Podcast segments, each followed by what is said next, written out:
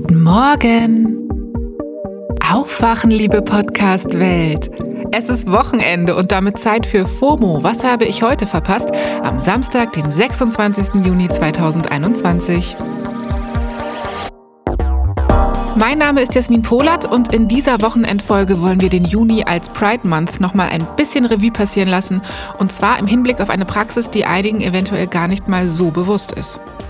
Heute geht es um Rainbow Washing. Ich weiß nicht, wie es euch geht, aber ich habe diese Woche komplett bunt gesehen. So ziemlich jeder Konzern hatte in seinem Logo und oder Social-Media-Kanal die Regenbogenflagge platziert. Diese Woche gab es auch noch einen richtig großen Regenbogenflaggenanlass, dazu aber gleich mehr. Ja, und das an sich ist ja erstmal gut, die Regenbogenflagge im Feed meine ich. Bei genauerem Hinsehen merkt man dann aber, hm, schade. So einige dieser Konzerne treten sonst so gar nicht für die Rechte von queeren Communities ein. In solchen Fällen spricht man dann von Rainbow Washing. Was erstmal halbwegs wholesome klingt, weil das Wort Rainbow, also Regenbogen, drin vorkommt, ist leider überhaupt nicht schön.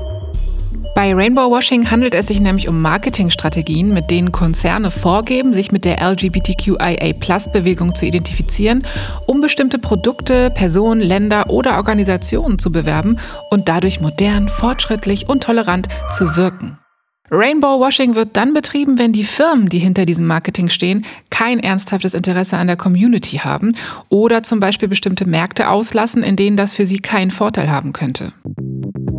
Übrigens, um Verwirrungen zu vermeiden, wir verwenden die Worte Rainbow Washing und Pink Washing in dieser Folge synonym, auch wenn Pink Washing beispielsweise in den USA unter anderem für Marketingstrategien stehen kann, die sich bei Angehörigen und Betroffenen von Brustkrebserkrankungen anbieten. Erst diese Woche haben wir ja so einen Fall von Rainbow Washing erlebt, über den hatte ich auch hier berichtet bei FOMO, aber von vorne. Der Torwart Manuel Neuer hat ja bei einem Spiel eine Kapitänsbinde in Regenbogenfarben getragen, statt die von der UEFA vorgegebenen.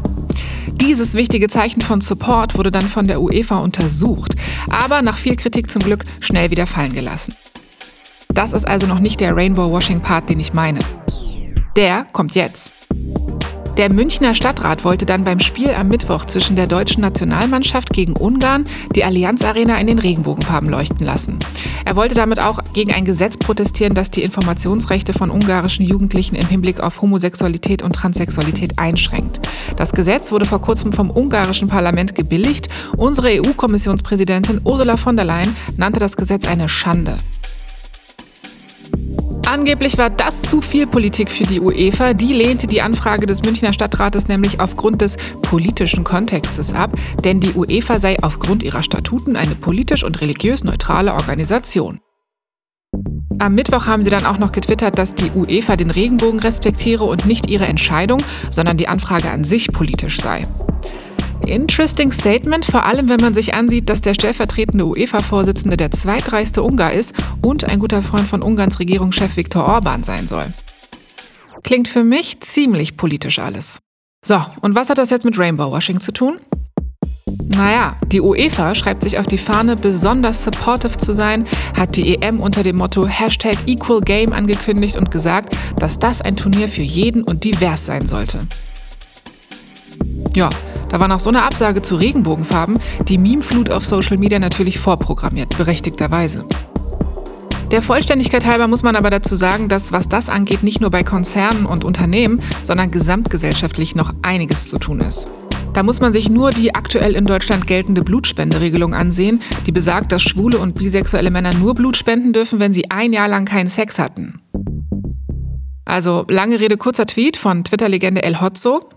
Bei so einem beleuchteten Fußballstadion würde man fast vergessen, dass Homosexualität in Deutschland erst seit 1994 nicht mehr strafbar ist und dass homosexuelle Paare erst seit knapp vier Jahren heiraten dürfen. Smiley, Smiley, Smiley. Ja, ihr merkt es, zu dem Thema gibt es eine Menge zu sagen. Deswegen habe ich heute auch gleich zwei tolle Menschen dabei, die mir dazu netterweise Rede und Sprache stehen. Das ist einmal Dominik Jaleux, der ist Podcaster, Schauspieler und Co-Founder der inklusiven Partyreihe Berries. Sein Podcast Barbecue, der Black Brown Queere Podcast, macht er zusammen mit Suher Jasmati und den könnt ihr hier auf Spotify hören. Dominik, in deinen Worten, woran erkennt man Pinkwashing? Also wenn wir über Pinkwashing bei Brands reden, dann kann man das am besten daran erkennen, dass viele Firmen pünktlich zum 1.6. zum Pride Month ihre Regenbogenflagge rausholen, meistens noch einen Pride-Artikel zu verkaufen haben und sich als unglaublich queer-friendly darstellen, meistens aber den Rest des Jahres über gar nichts für die Communities tun, denn Awareness würde bedeuten oder wirkliches Allyship, dass sie auch Strukturen schaffen, dass sie aufklären und dass sie vielleicht auch finanziell unterstützen. In den meisten Fällen ist die Regenbogen Flagge aber am Ende des Junis wieder im Keller. Ja, richtiger Downer, könnte man sogar sagen. Und dann haben wir noch Phoenix dabei, die ist Podcasterin und Aktivistin. Ihr Podcast heißt Freitagabend, den findet ihr natürlich auch hier auf Spotify und auf Instagram findet ihr sie unter @thisIsPhoenix. Phoenix, wie würdest du das Ganze beschreiben?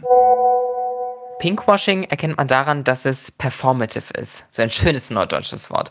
Aber dass es eben nicht ehrlich gemeint ist, sondern dass es nur um finanziellen Gewinn des Unternehmens geht und um, um Stellung des Unternehmens. Also äh, ein Autohersteller beispielsweise hat dieses Jahr zum Pride Month, also zum, zum, zum Monat des CSD, wo, wo queere Menschen zelebriert werden, ähm, auf Social Media das Profilbild und das Logo in, in Regenbogenfarben gemacht, aber eben nur in den Ländern, in denen queere Menschen zu supporten als positiv wahrgenommen wird. In Ländern wie Saudi-Arabien beispielsweise wurde das Logo nicht verändert, weil es dort eben wahrscheinlich, voraussichtlich, eher auf äh, Gegenwind stoßen würde. Und genau das ist eben eine sehr offensichtliche ähm, Unterscheidung zwischen Pinkwashing und Awareness. Natürlich ist es immer nicht so extrem und auch nicht immer so extrem zu sehen, aber grundsätzlich eben einfach die Ehrlichkeit dahinter. Wird die queere Community wirklich unterstützt oder äh, ist es mehr einfach nur für nur Performance? Ja, gute Frage. Bei dem Autohersteller, von dem Phoenix spricht, geht es um BMW. Den internationalen Instagram-Account von BMW ziert nämlich derzeit das Autologo in Regenbogenfarben. Erstmal schön, denkt man, aber bei den BMW-Accounts in Polen, den Vereinigten Arabischen Emiraten oder in Russland, wo die neutrale oder positive Darstellung von Homosexualität unter Strafe steht, sieht man nur das farblose Standardlogo. Wieso? Gegenüber dem Bayerischen Rundfunk erklärte BMW, wie bei solchen Kommunikations- und Marketingaktivitäten auch üblich, liegt es jedoch im Ermessen unserer Vertriebsgesellschaften und freien Importeure, selbst zu entscheiden, ob sie sich zentral initiierten Kommunikations- und Marketingkampagnen anschließen oder nicht. Naja, scheint also eine ziemlich weit verbreitete Praxis zu sein. Und dazu auch noch bequem und scheinheilig. Phoenix, wie allgegenwärtig ist Pinkwashing deiner Meinung nach und wie geht es dir damit? Besonders im Pride Month fällt mir Pinkwashing bzw. Rainbowwashing immer besonders auf, weil dann eben wirklich viele Marketingabteilungen ähm, Queerness als Trendthema wahrnehmen. Und ich glaube, es ist, und das ist auch das, wie geht es mir damit? Ich, ich sehe das Ganze ein bisschen schwierig auch, weil, weil eben am Ende des Tages ist meine Queerness beispielsweise als Transfrau, das ist kein Trend, das ist nicht irgendwas, womit man sich mal schmücken kann und das ist irgendwie alles witzig und bunt, sondern das ist meine Lebensrealität. Das geht ja auch mit einher mit Diskriminierungserfahrungen Erfahrung mit, mit einem ganz, ja, mit, mit einem Alltag, den ich einfach lebe. Und das ist nicht einfach nur einfach nur ein Marketingtrend. So ist es. Da frage ich mich ja, warum machen die Unternehmen das? Dominik, was meinst du? Ich glaube, das hat schon sehr viele Vorteile für Brands, weil einfach sehr viele Leute leichtgläubig drauf reinfallen und mitschwimmen. Aber letztendlich, wenn wir mal ganz ehrlich sind, man kann auch gut regulieren, wen die Werbung erreicht und wen nicht durch Algorithmen etc. Und oft bekommt der Mainstream von den kleineren Pride-Kampagnen eigentlich gar nicht so viel mit. Stimmt natürlich. Siehe das eben genannte Beispiel von BMW. Phoenix, meinst du, Rainbow Washing kann auch nach hinten losgehen? Wenn natürlich ein Pinkwashing äh, bis zu einem gewissen Grad getrieben wird, kann es natürlich passieren, dass ähm, das Unternehmen am Ende des Tages mit einem schlechteren Image dasteht als vorher, da wir eben in einer Zeit leben, in der Pinkwashing ähm, erkannt wird. Und das ist natürlich dann am Ende des Tages nicht äh, imagefördernd, wenn ein, ein Unternehmen äh, sich nur damit brüstet, ähm, für die queer Community einzustehen, es eigentlich aber gar nicht tut. Genau, heute wird es erkannt und auch benannt, das macht ja Hoffnung. Trotzdem, ganz grundsätzlich soll es natürlich überall diverser werden, queere Lebensrealitäten müssen sichtbarer und es muss Awareness geschaffen werden. Worauf sollte man da achten als Konsumentin von außen? Dominik, hast du eine Idee?